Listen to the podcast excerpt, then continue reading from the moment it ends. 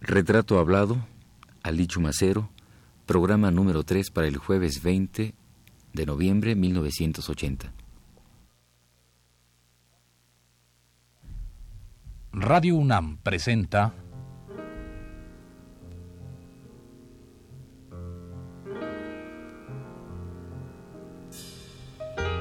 Retrato Hablado.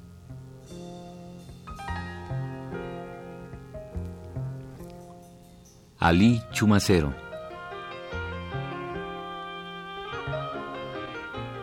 Un reportaje a cargo de Elvira García.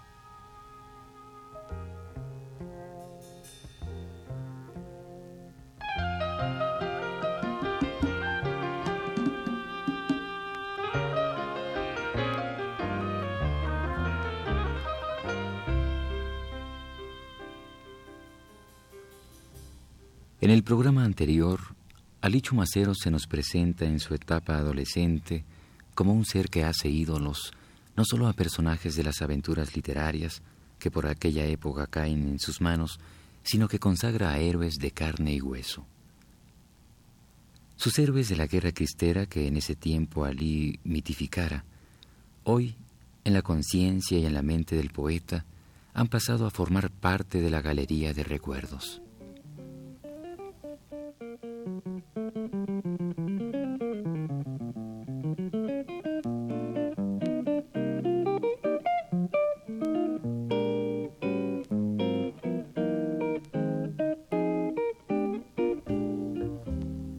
Pero entremos a otra etapa distinta de Ali Chumacero.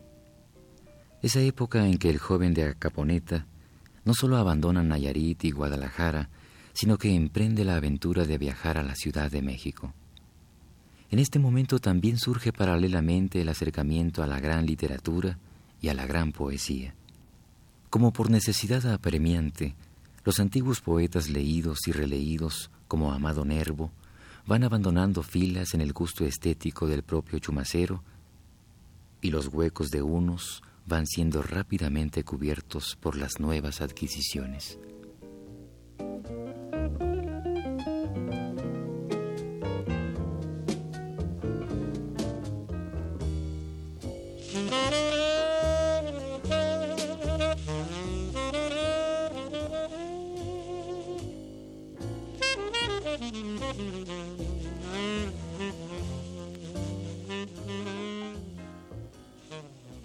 Bueno, maestro, usted mencionaba hace un rato eh, como uno de los poetas principales para, para su, no para su obra, sino tal vez dentro de lo que eran sus lecturas cotidianas, Amado Nervo, que después usted lo desecha, dice que no tiene el valor que tenía en aquella época.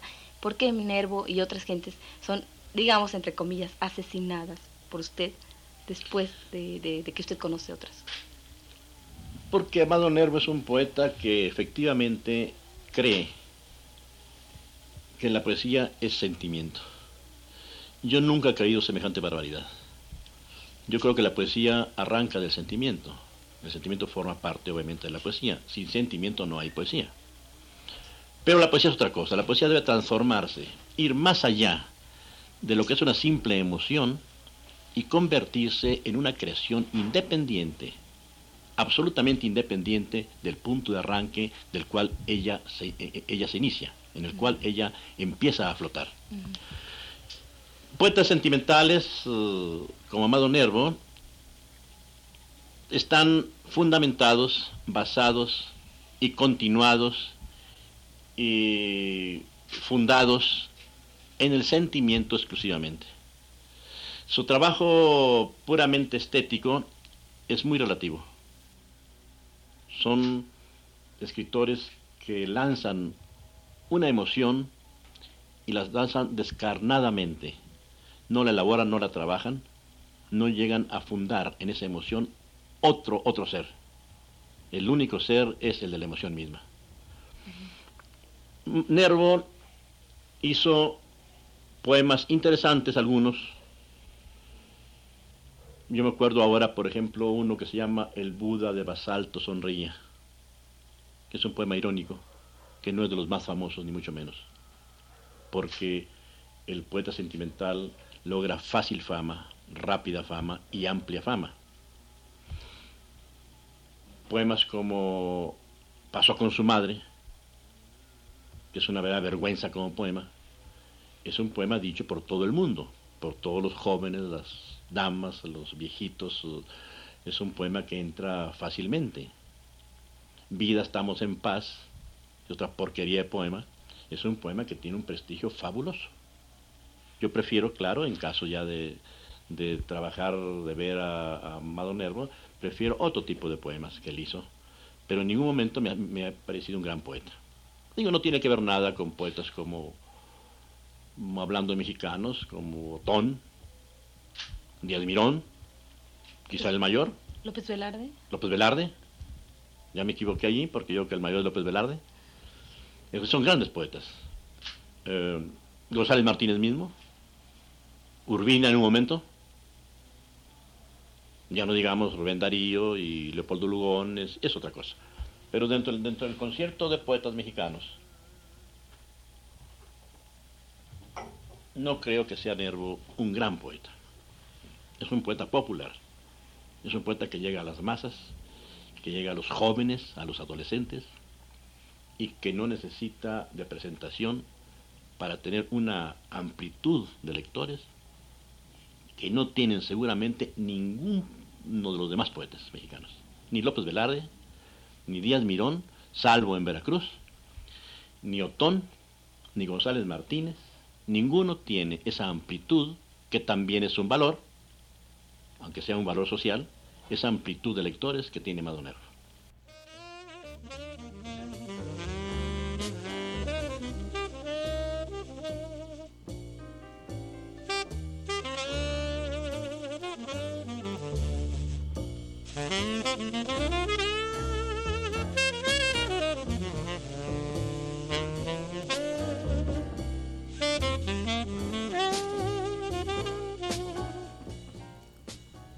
Corre la década 30 del 1900 y con ella surge para Ali Chumacero el encuentro afortunado con los que hacían, en ese tiempo, la literatura y la poesía, que hoy por hoy es indiscutiblemente la que prevalece.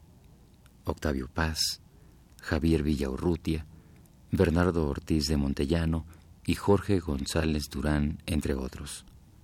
De dicho encuentro, como el mismo Chumacero nos lo dirá, nacerán experiencias determinantes en el campo literario.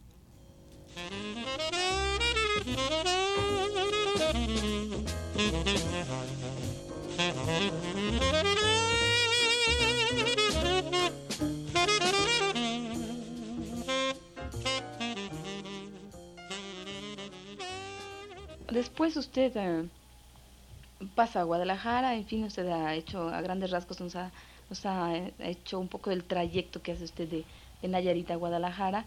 Yo quisiera ya más concretamente eh, ubicar eh, su llegada a México. Es en 1937 que usted llega a México y yo quisiera saber cuál es el equipaje o el background que usted trae de poesía cuando llega a México. En 37 yo llegué a México la víspera del día de San Pedro Pablo en junio. Eh, yo había escrito antes de llegar a México seis poemas es decir, había escrito un poco al margen, un mucho al margen, no era una decisión que hubiera tomado ya de ser escritor, obviamente. Aquí llegué a México en, condiciones muy precarias, pero me di mis eh, mañas para asistir a la Biblioteca Nacional por las mañanas o a la Iberoamericana y a la Biblioteca del Congreso, que ya estaba entonces fundada, por las tardes.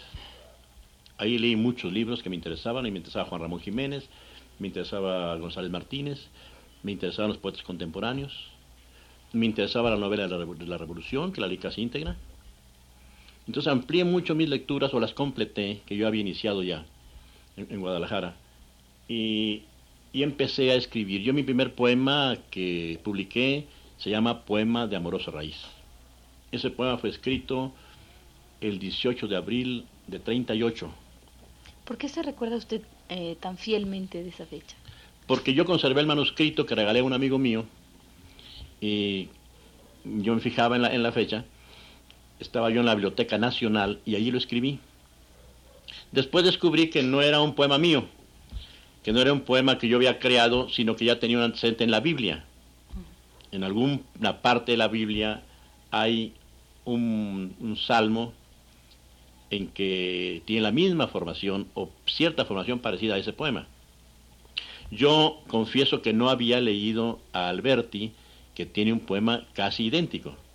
Rafael Alberti tiene un poema en que habla amplísimamente de las formas del ser anteriores a las actuales, en un poema celebérrimo que yo no conocía. Es obvio que a mí me vino la idea del poema en 1938 de la lectura de la Biblia, que yo tenía una Biblia en mi casa, siempre la tuve, y, soy un gran lector de la Biblia, lo sigo siendo. Alberti escribió ese, poema diez años antes seguramente. Y él mismo, lo he sabido por algún amigo mío, tiene la idea, muy correcta además, de que mi poema proviene del que escribió. Yo pienso que no, porque yo no conocí ese poema. Cuando yo años después leí a Alberti en, ese poema, me fui para atrás. Y, vi la coincidencia que era realmente maravillosa.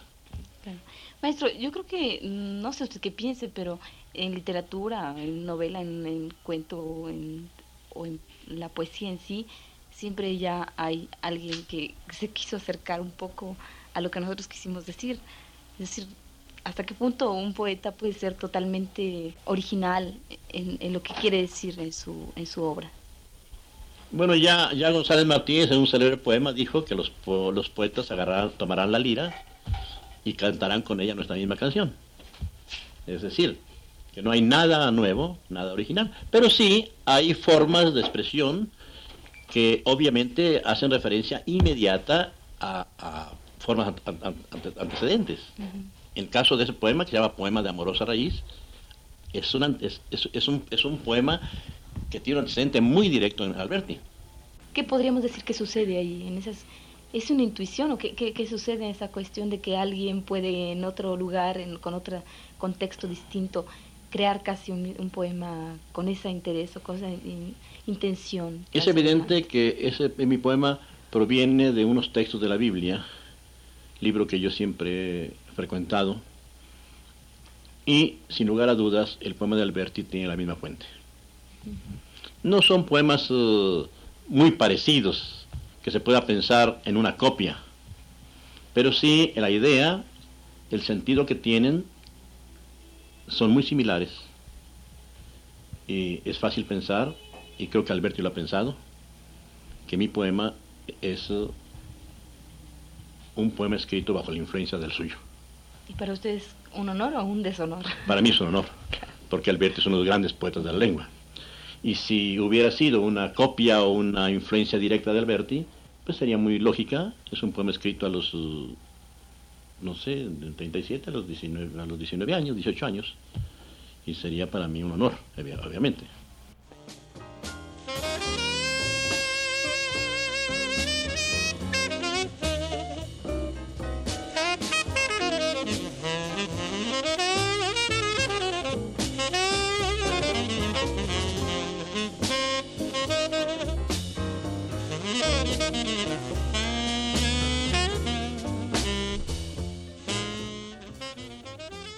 Hagamos una pausa en esta charla y dispongámonos a escuchar a Alicho Macero en la que él mismo y nosotros mejor identificamos, su voz de poeta.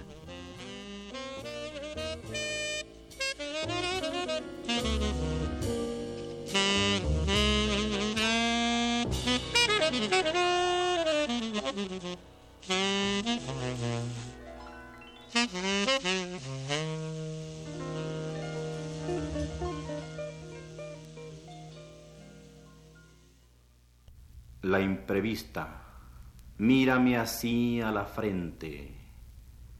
Deshacías en himno la apariencia semejante al sueño, y la lujuria en el sudor ardía témpanos de mal, araba en oquedades los remordimientos. Cuando con esa voz de lejanías invocabas los sitios, las costumbres, era tu cabellera la humedad del alma en el verano parecida a insomnios dilatados por la ausencia. Después de ti, el asombro del pecado y la virtud donde el placer concluye, nada eran y en nada convertían el último solaz, el desafío ante el olor cansado de lo inmóvil. En la conciencia un muro desvanece la furia, la piedad, el movimiento, y de aquellos sollozos esparcidos en medio del relámpago, el fulgor de su imagen anima las tinieblas.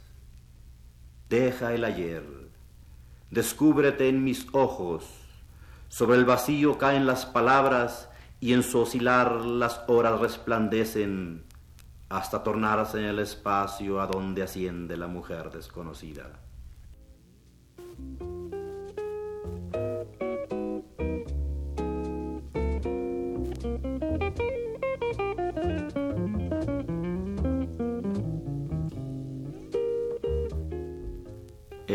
De la danza mueve los aires, torna en fuego su propia mansedumbre el frío va al asombro y el resplandor a música es llevado.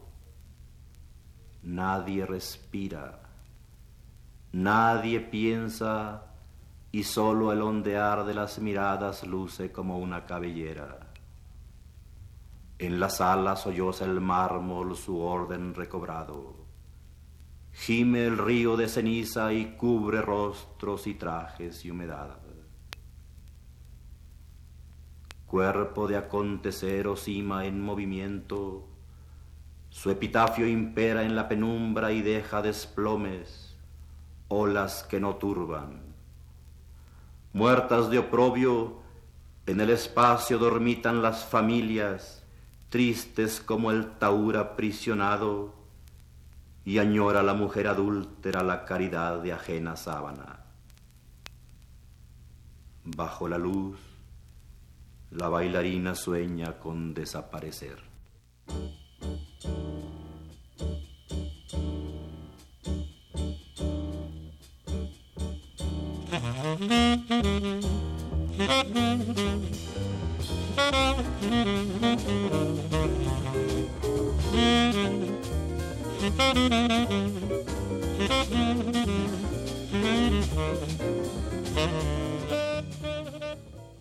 Maestro, volvamos nuevamente. Usted llega a México con este especie de equipaje que decía usted tiene varios poemas, uno de ellos es este, poema de Amorosa Reis, que creo que usted escribe aquí en México, pero no tenía usted todavía definida la intención o, esta vocación de dedicarse a escribir, ¿no? ¿Usted qué, qué, era lo que hacía en ese momento? No, yo, no, yo tenía la intención de no escribir, más aún, insisto en tenerla. Yo escribo muy poco y procuro no hacerlo, me produce mucha dificultad de escribir en general no escribo. Pero en ese momento yo escribía muy al margen, muy por pasar el tiempo, muy por decir algunas cosas que yo tenía dentro del chamaco, de muy joven, pero no pensando jamás en que me podía dedicar a escribir. Ese fenómeno no es singular mío, es de todos los escritores. Escriben sus primeras uh, páginas cuando son adolescentes y no tienen una, vocación definida para continuar escribiendo. Entonces no es una cosa singular. Posteriormente, en 1939, González Durán, que formaba parte de mi grupo, que es uno de mis mejores amigos, conoció a Mario de la Cueva, secretario de la universidad, y Mario le propone que, hagamos una revista. Maestro, un momento. Cuando usted habla de mm, González Durán y habla de su grupo, ¿qué significa esto de su grupo? Nosotros nos conocimos en Guadalajara. Eh, concretamente éramos tres amigos dedicados a la literatura. Jorge González Durán, José Luis Martínez y yo. Por circunstancias universitarias vinimos a estudiar a México.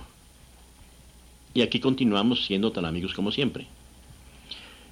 Fuimos a la Facultad de Filosofía y tuvimos relación con un grupo de muchachos muy distinguidos, muy, muy estudiosos. Y cercanos a Leopoldo Sea como éramos, empezamos a pensar en la revista que ya había propuesto, obviamente, Mario de la Cueva. primer número de la revista salió en enero de 1940, con un trabajo muy bonito de Leopoldo Sea y algunos poemas y unos textos en prosa de José Luis Martínez, con escritos de, de gentes mayores que siempre nos amparamos en una firma mayor y reconocida para que la revista tuviera mayor interés y, pudiera llamar la atención de, la, de los lectores comunes.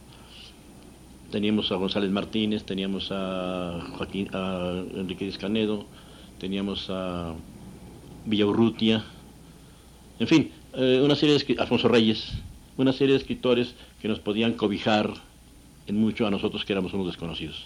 Así fue como hicimos la revista Tierra Nueva, que creo que es una magnífica revista, y que continúa eh, la, la, revista que antes hacía Octavio Paz con Efraín Huerta y, otro, y Rafael Solana, que se llama eh, Taller. ¿Mm?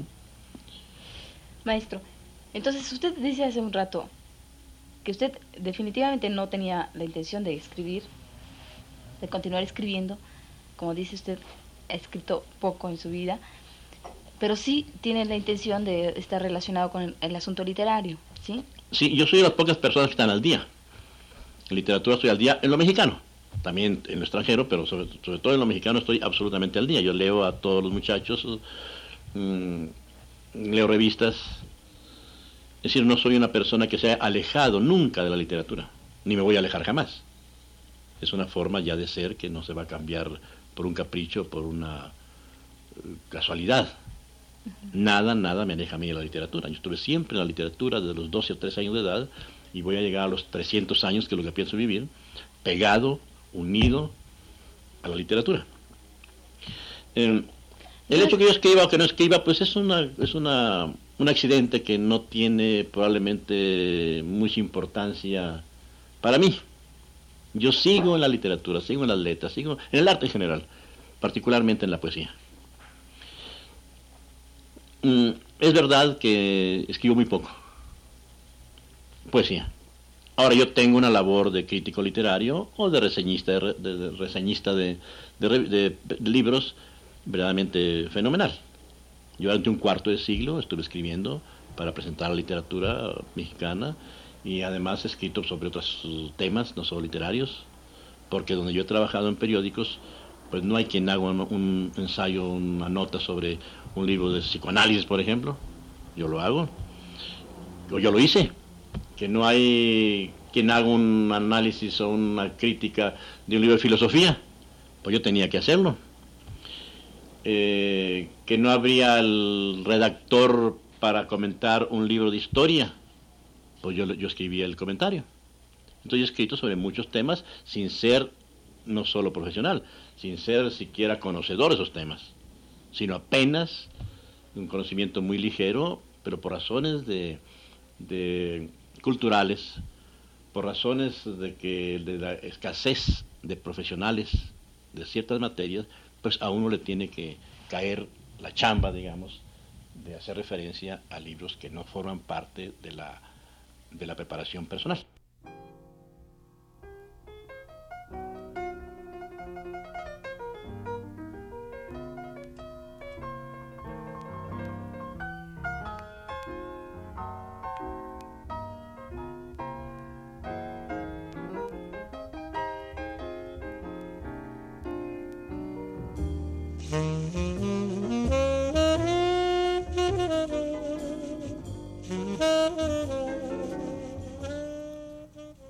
Sobre Ali Chumacero se ha escrito poco.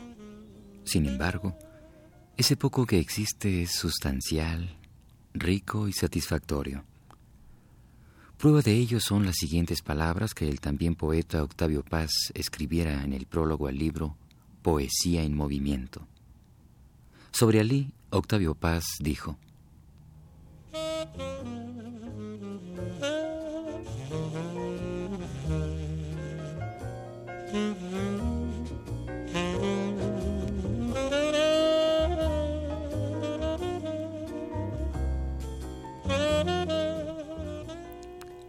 concentrada, reconcentrada. encerrada en un lenguaje de esquemas y suntuosas opacidades, rotas aquí y allá por centelleos, la poesía de Chumacero es una liturgia de los misterios cotidianos. El velorio, el salón de baile, la alcoba de los amantes, el cuarto del solitario. Sitios públicos, sitios secretos, lugares de la infancia o de la consagración.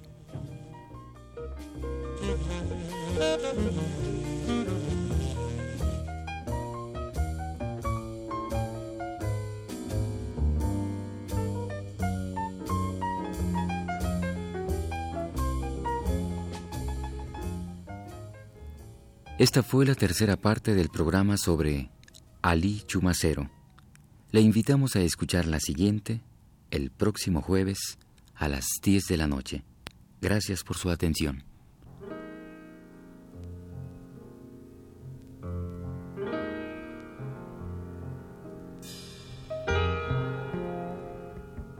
Radio UNAM presentó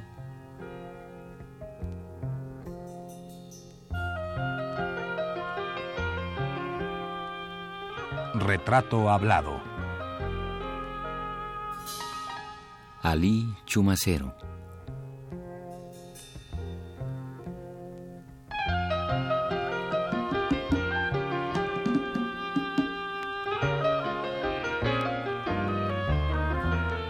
Un reportaje a cargo de Elvira García.